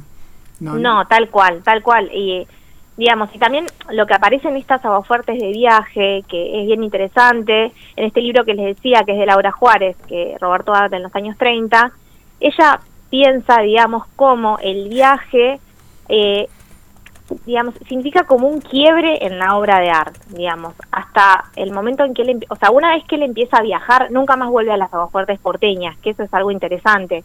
Digamos, él empieza, se convierte en corresponsal, entonces viaja a Brasil, cuando vuelve continúa con las porteñas, pero en el 33 viaja al litoral, en el 34 viaja a la Patagonia y en el 35 es su viaje por España y África, que es un viaje de más de un año, que está hay un tomo que salió eh, por la editorial de la librería Hernández, salió en 2017, que compila todas las aguafuertes españolas y africanas, que son un montón, y cuando él vuelve, digamos que él vuelve justo unos meses antes de que eh, comience la guerra civil española, entonces él está como en ese clima candente, lo vive, y él vuelve queriendo ser corresponsal de guerra. Entonces no acepta volver a escribir sobre Buenos Aires, empieza a deambular por otras secciones, escribe sobre cine, escribe sobre teatro, que hay, hay algunas compilaciones, las notas eh, del sobre el cinematógrafo, las aguafuertes teatrales, y después arma la columna, después de un tiempo define una columna que primero se llamó Tiempos Presentes, después al margen del cable, donde lo que hacía era tomar los cables de noticias que llegaban sobre la Guerra Civil Española, después sobre la Segunda Guerra Mundial, eh, y reescribirlos, ficcionalizarlos. Y ese es el tomo grande, el que se llama El paisaje en las nubes, em, que esas notas son otra cosa. Entonces, digamos, lo que aparece a partir del viaje es como un art que, lejos de querer separarse de, es- del modo de ver de los escritores de Florida, por decir de algún modo, cada vez se parece más a Borges. Digamos, siempre con su, con su esencia, digamos, pero si vamos ya a las aguafuertes patagónicas, por ejemplo, la nota que se llama eh, Historia de Berta Drasser, Sí, bueno, es muy... esa, sí. esa nota podría ser tranquilamente un relato de historia universal de la infamia de Borges, también se parece al cuento El guerrero y la cautiva de Borges. Eh, digamos, empiezan a aparecer algunos personajes que con esto no decimos que, qué sé yo, que Art quería ser como Borges, sino que hay algo en la mirada que tiene que ver con una mirada de época o una sensibilidad, eh, donde son muchas las coincidencias. Y algo que a mí me pasó cuando em- trabajé las aguafuertes porteñas es que me di cuenta de que la selección, digamos, el único tomo que publicó Art, digamos, que él eligió las crónicas, es el que se llama Aguafuertes porteñas. Ese lo hizo él. El resto, los que son eh, Aguafuertes porteñas, Buenos Aires, Vida cotidiana, bueno, que tienen distintos subtítulos, esos son armados, digamos, hace no hace mucho. Eh, y las compilaciones privilegian esa mirada eh, expresionista que aparece, por ejemplo, en las notas sobre la calle Corrientes, donde aparece esa fascinación por las luces de la ciudad, donde el, el cronista, que es lo que dice Aira en un texto que se llama Art, eh, y, digamos, se mira de tan cerca las cosas que aparecen esos monstruos, ¿no? Que son típicos de la novela. Y cuando yo fui a, a revisar las notas buscando eso, digamos, mi, mi objetivo era ver cómo se vinculaban con los artistas plásticos del momento, las imágenes escriturarias que él armaba en las notas, encontré que en realidad había muchas más notas que se separaban de esa mirada que eh, notas que pudiesen sumarse a ese corpus de crónicas expresionistas, por decir algún, de algún modo. Entonces, digamos, esa, esa mirada sobre el suburbio, incluso la nostalgia, hay muchas notas que son sobre Flores, que era el barrio de su infancia, y, digamos, y en- y en la primera, los primeros textos de Borges tienen eso, ¿no? Aparece el, Claro, te el iba a decir patio, el eso. almacén rosado, el aljibe, digamos. O sea, que era más la mirada de los compiladores que la de Sí, él, de la digamos. mirada de él, que también está, y que es muy clara en sus novelas, digamos, en sus novelas es así, pero en las crónicas es un poco más ambivalente, y eso no lo vuelve menos vanguardista. Digamos, eso pone en escena que, bueno, toda, creo que todas las Que escrituras... es un laburante que escribe un montón de páginas por día. También habla de Sí, eso, ¿no? y que la contradicción forma parte de todos, digamos, o sea, de cualquier escritor, digamos, o, o esa es, ese vaivén, digamos, entre eh, una, una mirada vanguardista y una mirada nostálgica es propia de un escritor de la modernización, donde, bueno, no le termina de convencer por momentos lo que está pasando, que ensanchen una calle, bueno, por ahí no le cierra, pero a la vez hay otras cosas que sí.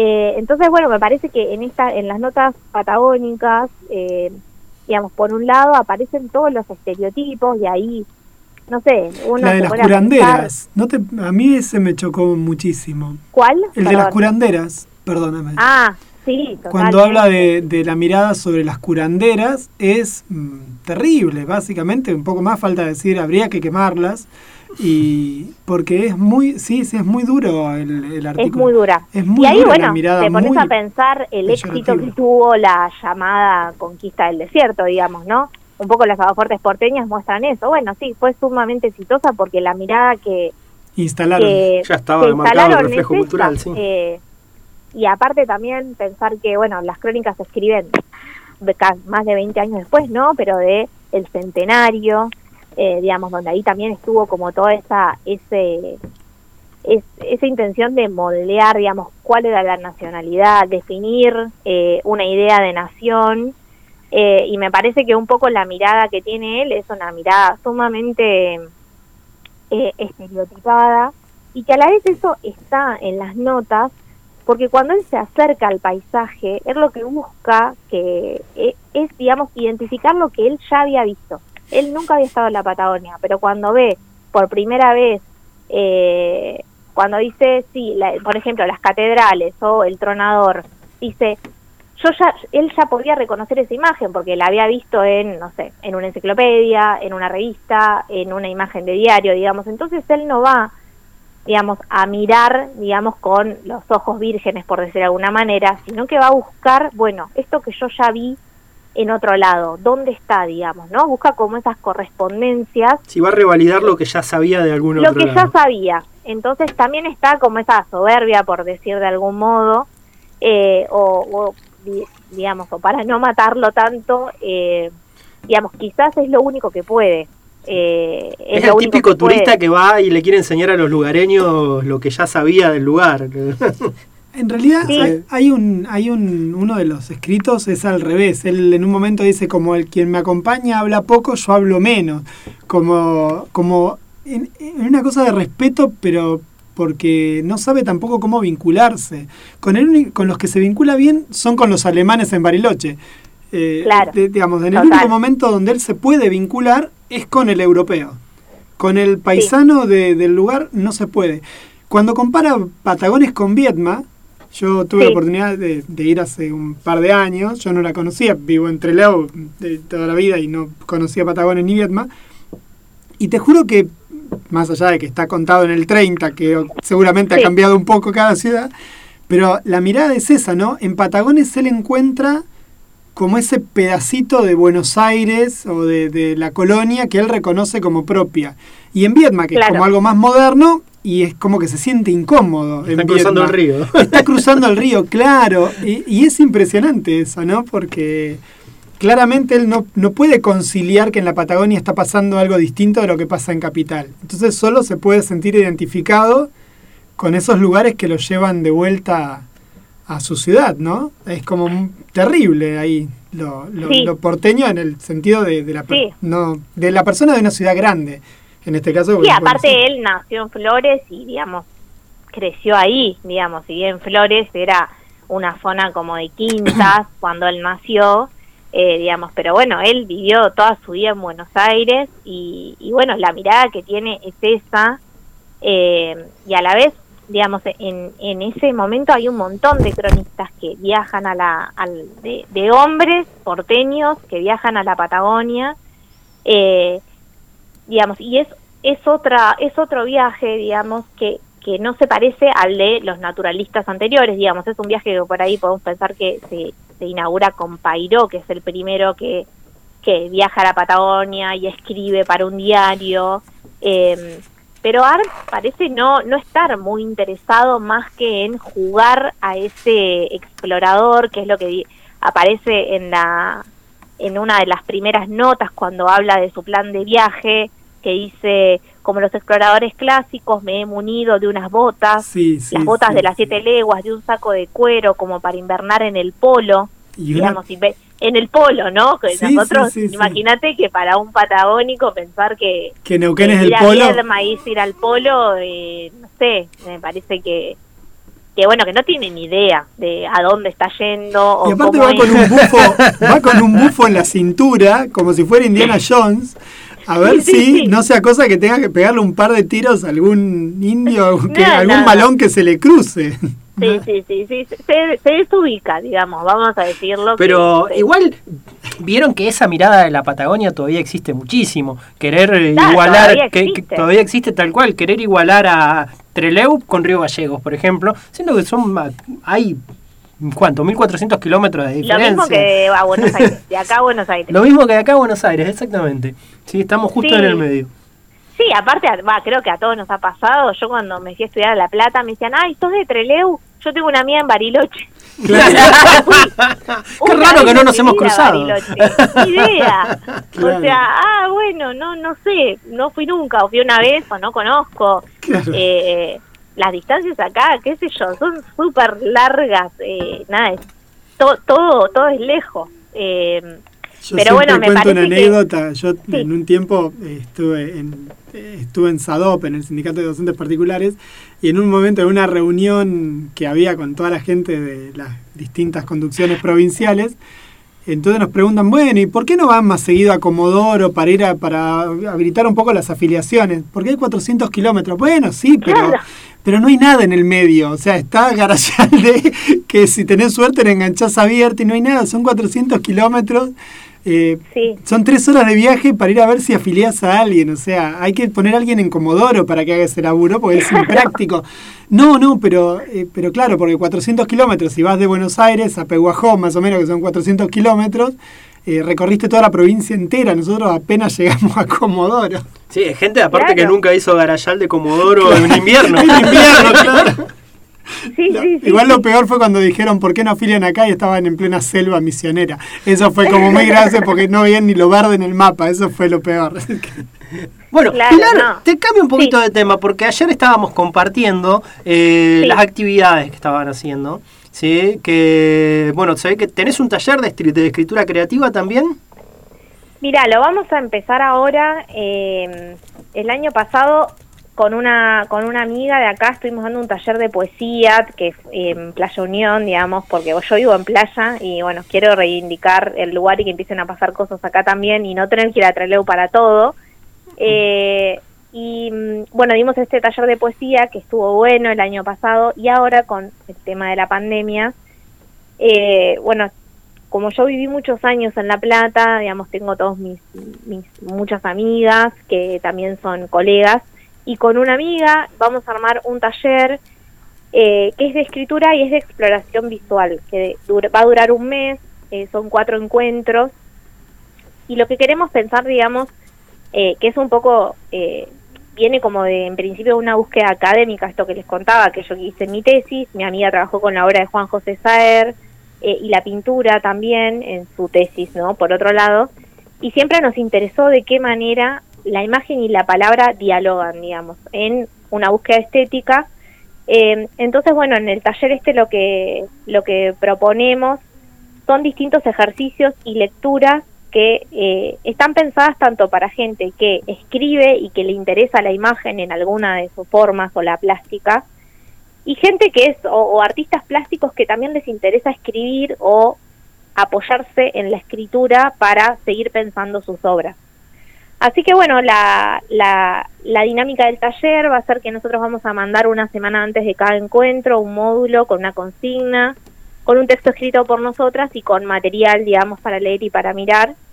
Y en los encuentros hacer una puesta en común de cómo fueron los ejercicios, qué resultaron las lecturas, charlar, digamos, so- sobre el tema de cada semana. Así que bueno, si les interesa, eh, me pueden escribir. Eh, y bueno, vamos a ver, ya se notó, ya, ya, ya se notó bastante gente, así que estoy re contenta. Eh, y lo bueno es que lo puede hacer cualquiera desde cualquier lugar. Eh, así que eso sería. Y ayer tuvieron también ya uno, también tuviste otra actividad, eh, Noche de Biblioteca, ¿puede ser? ¿Vos estabas participando ahí? No, no, yo no. Entonces, no, ah, ¿qué? no, entonces yo me crucé con el- estás me, mezclando. me cru- me- me Mezclando. crucé con otro flyer que me mandaron. Sí, sí, acá en el grupo compartimos compartieron dos actividades. compartieron dos actividades seguidas y yo dije, este también era de no, pero no. Y estamos todos así, mareados, con la cantidad de cosas que hacemos desde, desde sentados en la, frente a la computadora, eh, estamos todos mareados. ¿Cómo te ha tratado la pandemia? Que, que, eh, ¿Te la rebuscaste por este lado de fabricarte este tipo de actividades, de Sí, pensar? eh, yo doy clases en la uni y bueno, el principio del cuatrimestre fue bastante duro. No, eh, tengo idea, con, sí. con mis, con mis compañeras estuvimos inventando grupos de Facebook y bueno, así que nada, es difícil trabajar con alumnos que nunca viste. Yo como hace poco que estoy en la, que estoy acá, no los conozco, voy conociendo a poco, porque en general los docentes conocen a, los estudiantes, digamos, ya los nombres, las caras. Entonces es difícil evaluar a alguien que nunca viste, eh, pero bueno, nos las vamos rebuscando eh, y bueno, y salen cosas buenas, como todo, y se dan muchas confusiones también de todo. Eh, ahora ya, para el segundo cuatrimestre, creo que estamos como mucho más afiladas. Eh, yo trabajo con Vivi y bueno, eh, nada, nos divertimos también. Eh, Desde el sufrimiento se desde el sufrimiento, nos divertimos y nos mandamos muchos memes. Ya, digamos, se han perdido algunas eh, algunas cuestiones que tienen que ver con la distancia entre el docente y el alumno, porque ya cuando no nos responden le subimos un meme al grupo a ver si, aunque sea desde ahí. Eh, pero bueno, no, bien, qué sé yo, la verdad que en, en este contexto nosotros somos eh, bastante privilegiados en el sentido que bueno, nos dejan salir, después, bueno, por ahí volvemos, retrocedemos, pero hemos tenido muchas, muchos momentos de, de poder salir, no sé, acá yo salgo a caminar a la costa o, no sé, poder hacer algunas actividades que, que, bueno, la gente por ahí en Buenos Aires, o tengo una amiga que vive en Resistencia, que también está muy encerrada. Eh, Así que no, bien, bien. Y bueno, y pensando cosas, digamos, cosas que por ahí antes no se me hubiese ocurrido, como dar un taller con una amiga que vive en La Plata por Zoom, por ahí me parecía chino, y ahora me parece que reba. Así que... Sí, bueno, son ese tipo de nuevas. actividades que dicen, ¿cómo no las hicimos antes mucha gente? Tal Ahora cual. todos Sí. descubren estas cosas, pero No, se lo pero- podríamos haber hecho antes. Yo la verdad creo que si lo hubieran hecho antes hubiera fracasado estrepitosamente. Porque si, porque si vos estás... sí, no tenés- estaba la costumbre, nadie. Si vos era tenés que venir a Trelew a dar clases y ya te quedás un rato más y haces la actividad. Pero, Claro. y entonces de última sí, no sé, qué sé yo, yo quizás hace un par de años hicimos una videoconferencia con un amigo en, en Capital que, para hablar sobre ciertas cosas de seguridad, informática, qué sé yo. Y la gente estaba miraba la pantalla y se embolaba, sentía como que aunque te escuchara el otro y podía participar, no era lo mismo. Ahora se dentro de tres meses va a ser como el pan nuestro de cada día. Exacto, Sí, porque sí. por más que esto cambie y volvamos a una normalidad eh, como antes, va a quedar un, hay un cambio de paradigma en cuanto a estas cuestiones que ya van a quedar asentadas, me parece. Habilidades adquiridas en la pandemia. Sí, total. Totalmente, sí. Bueno, Pilar, la verdad que un gustazo la charla. No, ¿sí? gracias a ustedes. ¿Eh? Seguramente te molestaremos en otro momento para seguir am- am- ampliando todo esto. Sí, pa- para hablar un poco de... Sí, porque ya nos quedaba, o estuvimos, fue principalmente por las aguafuertes, después podemos hablar de, De las novelas. de Silvio Astier, de Rosaín, del astrólogo, nos queda un Lo buen... que quieran, sí, sí, me encanta. Ah, Así que bueno, vamos con un poco de música ahora y bueno, la dejamos en el aire un cachito a, a Pilar, así después nos despedimos, pero vamos con un poco de música y cuando tenía que elegir una canción para esto, eh, me acordé de una frase que había escuchado por primera vez en un tema y después al par de años la leí. Eh, la frase era Rajá turrito rajá, que la escuché cantada por Ulises Butrón en la banda de sonido de tango feroz allá en el noventa y pico. ¿sí? que es justamente el tema de Tanguito. Así que vamos con eso.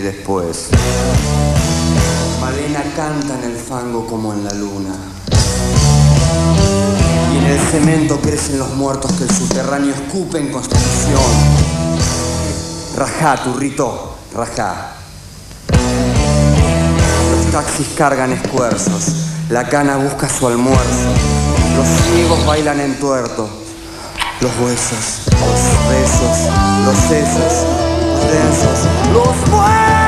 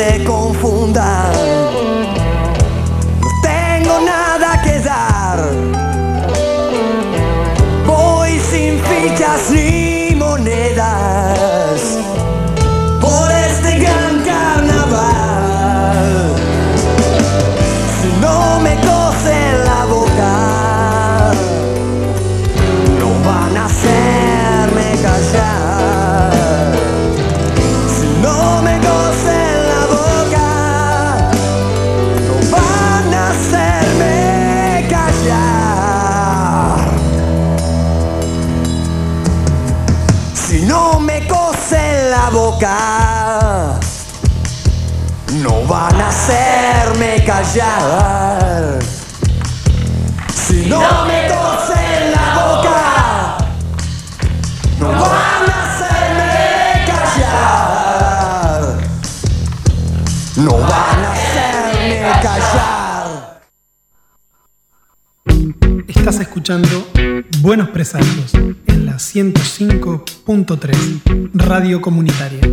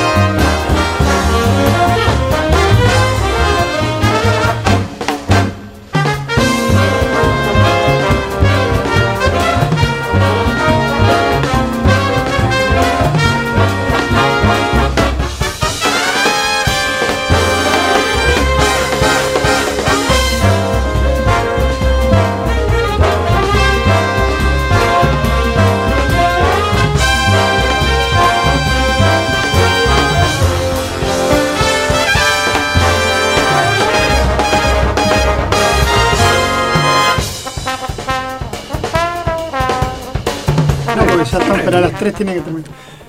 Volvemos, último bloque de Buenos Presagios y va a ser así como a los piques, porque a las 3.15 nos tenemos que ir. 15 horas sí ya tenemos que En entregar el aire. Tenemos que entregar todo. Vamos a tener que empezar a esto, a tener un poquito más de disciplina ahora porque ya el horario, ahora vuelven, hoy vuelven los 16. amigues de Caídes en la escuela pública a las 16. Pero para que ellos vengan y entren en horario, nosotros tenemos que entregar horario porque ahora a partir de las 15 también, ¿qué es lo que sigue Ebren?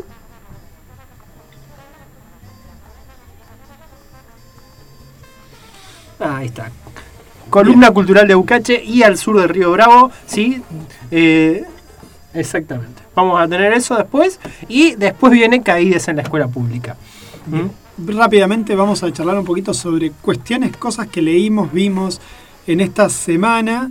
Así que bueno, ¿quién quiere arrancar? Usted. Ay, la madre que te parió, que, que siempre me haces lo mismo. Usted y rápido. Bueno, rápidamente. Bueno, ¿qué estuve leyendo esta semana? Bueno, estuve leyendo varias cosas y la verdad que fueron cosas muy, muy interesantes, pero como siempre mi cerebro me va a traicionar, pero básicamente empecé a leer mucha cosa de historieta argentina en estas semanas y estuve leyendo el primero que me pareció así como violento, de, genial en un montón de aspectos, fue eh, el rey de la historieta, que por supuesto ahora me, va, me voy a olvidar los nombres de los autores, no se preocupen, busquen el rey de las, historietas. Es la historia de una especie de Dante Quinterno que, que hace una historieta, se recontrallena de guita y, eh, y vive una vida miserable, una vida miserable. Es fantástica, es cruel, es terrible, el dibujo es sumamente simple, muy limpio y hay una maldad. Tiene dos hijas mellizas que son, eh, son peor que las hermanastras de Cenicienta pero porque la madre las hizo odiar al padre porque el padre es un sorete, la enésima potencia, que les cagó la vida. Nada, una cosa bellísima, la historieta. la- las mellizas del resplandor. Sí, no, no, pero las pibas son. Es toda una familia que es una gran tragedia. Y bueno, nada, es una tragedia. eh, pero muy interesante. Después, ¿qué más leí esta semana también para, eh, para recomendar? Eh, leí el número 5 de Teatro en Viñetas, que tenía justamente Saberio el Cruel entre las obras, una adaptación de Farías y Mancini, la obra de teatro de Saberio el Cruel de Alt, justamente, y que también tenía la obra Actores de Provincia, ¿sí? de Jorge Rizzi es la, la, en la obra, y Alejandro Farías también hace la adaptación con Fabián Mezquita. No me gustó tanto, está buena, no me gustó tanto, pero la de Saberio el Cruel está fantástico. Después leí algo que hacía rato que lo tenía muchas ganas de leer, que lo leí primero por scan y después lo tuve en papel, porque una vez que lo leí en scan tenía que tenerlo en papel por puro fanático. Eh, todo esto es de Loco Rabia, de Abel Alves y Juan Caminador, Segunda Avenida. Marías y Celaya se llama Cambalache.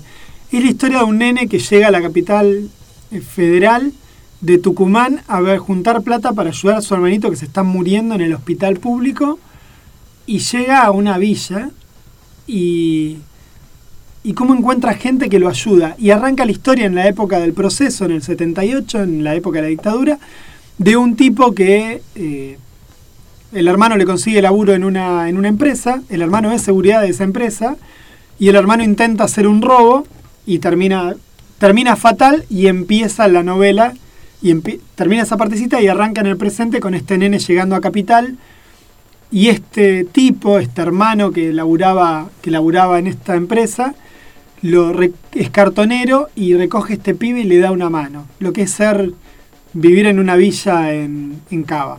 Genial, terrible, me encantó. La verdad que me quedé conmovido, impresionante. Y después una joya que recomiendo, pero profundamente, y hay que leer las originales, me quedé caliente con leer las originales, que es eh, editorial Mojito, colectivo Mojito, editó las novelas ejemplares de Miguel de Cervantes. Una versión, eh, digamos, en el centenario de las novelas ejemplares salieron varias cosas. Una reedición de las novelas, una edición en teatro de las obras, o sea, se hicieron teatro y se, y se publicaron las historietas reversionadas. Entonces, por ejemplo, la gitanilla transcurre en el futuro.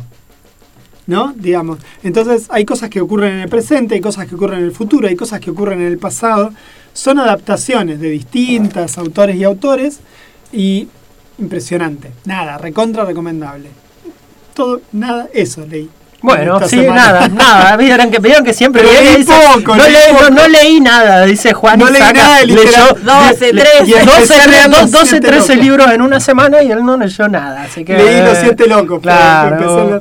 Bueno, ahí comimos. Yo eh, agarré la lanza de los siete de crítica, ¿sí? Y bueno, leí algunas cosas de Piglia y leí un librito que me gustó mucho de Piglia que se llama Realidad y Ficción, que no es de Piglia, es una recopilación de las que. Piglia habla sobre diferentes autores, habla sobre Art, habla sobre Borges, Cortázar, y va uniendo así. Son charlas, en, son entrevistas que le han hecho, o si no, pequeños artículos de él.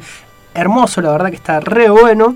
Y estuve también completando, porque sigo en mi, en mi carrera para seguir leyendo Mariana Enríquez, estuve leyendo eh, Alguien caminará sobre tu tumba, ¿sí?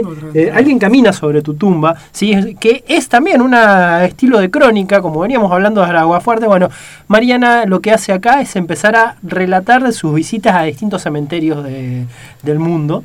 ¿Sí? Porque lo que tiene es que le gusta mucho eso, es fana de los cementerios y va eh, contando cosas de los cementerios que visita, de todo. La verdad que está re bu- y buscando, lo, va, fui a alguna librería de por acá a ver si la encontraba, pero no. Voy a, voy a seguir ahora a la tarde, ni bien salga de Sí, acá. creo voy, que a, está allá. voy a ir a buscarlo a- en otro lado porque lo quiero Sí, tener en, está allá porque lo- la vi el otro día. Lo quiero tener en papel a ese. Eh, así que Después bueno. préstamelo cuando lo- después que lo lea. Sí, sí. Pero está ahí, está allá. Sí, ya la, la versión en digital la tengo media lista, así que. Pero vamos a ver si lo, lo leo, lo termino en papel. Y bueno, eh, ah, y vi el documental de Chabela Vargas, eh, que está en Netflix, no se lo pierdan, hermoso. Precioso. Hermoso conocer. Yo la verdad creo que conozco así más por arriba eh, lo que es la obra, todo de Chabela Vargas y el nombre. Es más y como escuché el- ícono que se sí, convirtió que- El Boulevard de los Sueños Rotos eh, y cosas así. Una pero vida bueno, re triste, Eh, súper dura la vida de una vida dura, pero no sé si... te- Pero no, o sea, no, yo no la vi sufriendo mucho en su vida. ¿eh? Lo que mostraron y la mostrar la verdad, la verdad que la disfrutó mucho. Eh, Chabela Vargas era vivió según sus propias según reglas. sus propias reglas. Sí, sí, eso sí. Eh, era sex symbol de su época, pero Chabela Vargas era lesbiana. Y a, a pesar de todo esto, en una sociedad recontra, hiper, ultra conservadora como es la mexicana, ella obviamente no, no era público, pero era algo sabido y nunca tuvo problemas más allá de eso.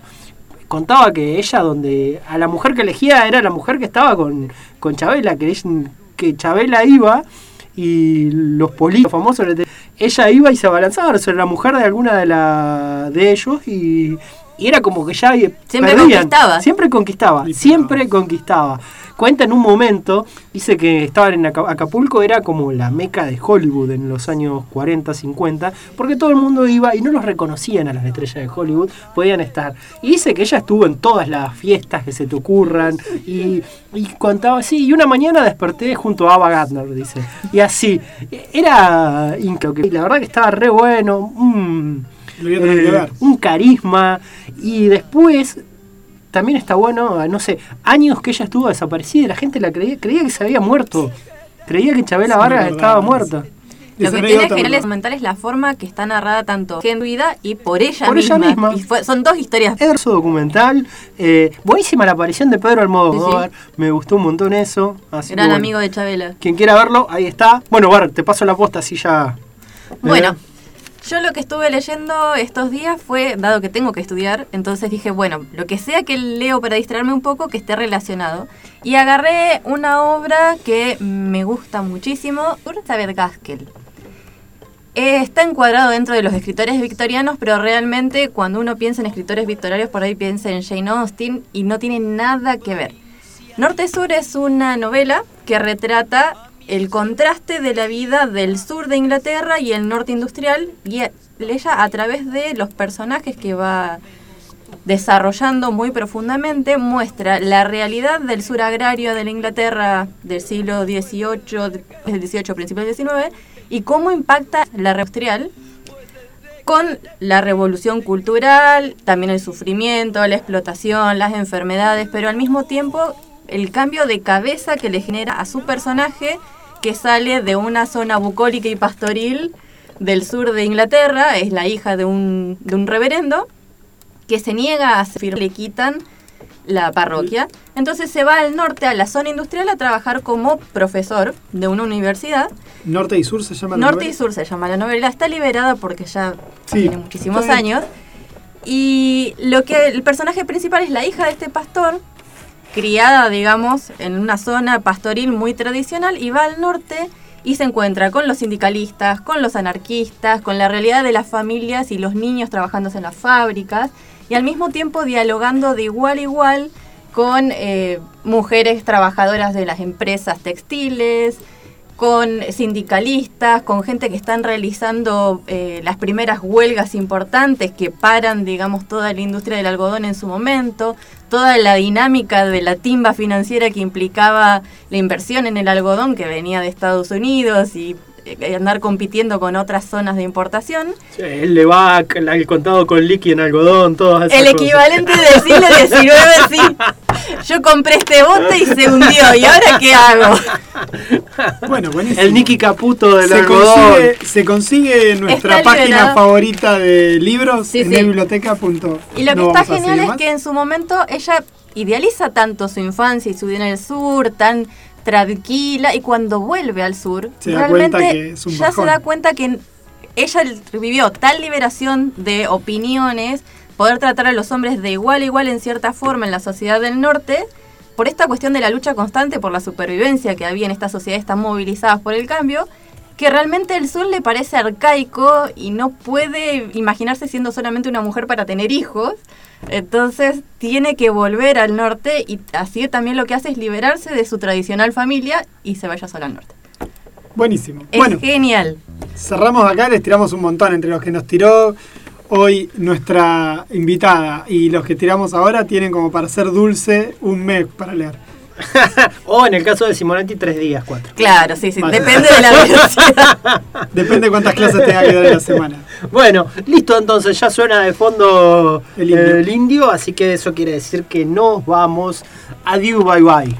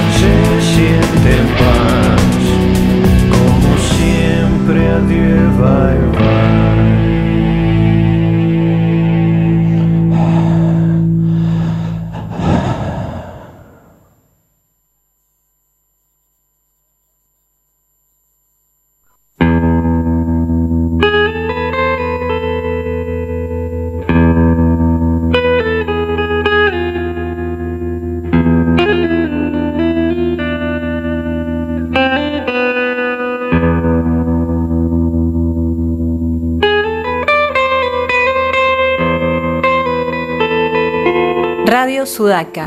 Radio Sudaca. Radio Sudaca. Radio Sudaca. Radio Sudaca. Radio Sudaca 105.3. Radio comunitaria.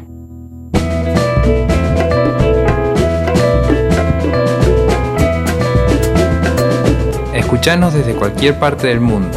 www.radiosudaca.org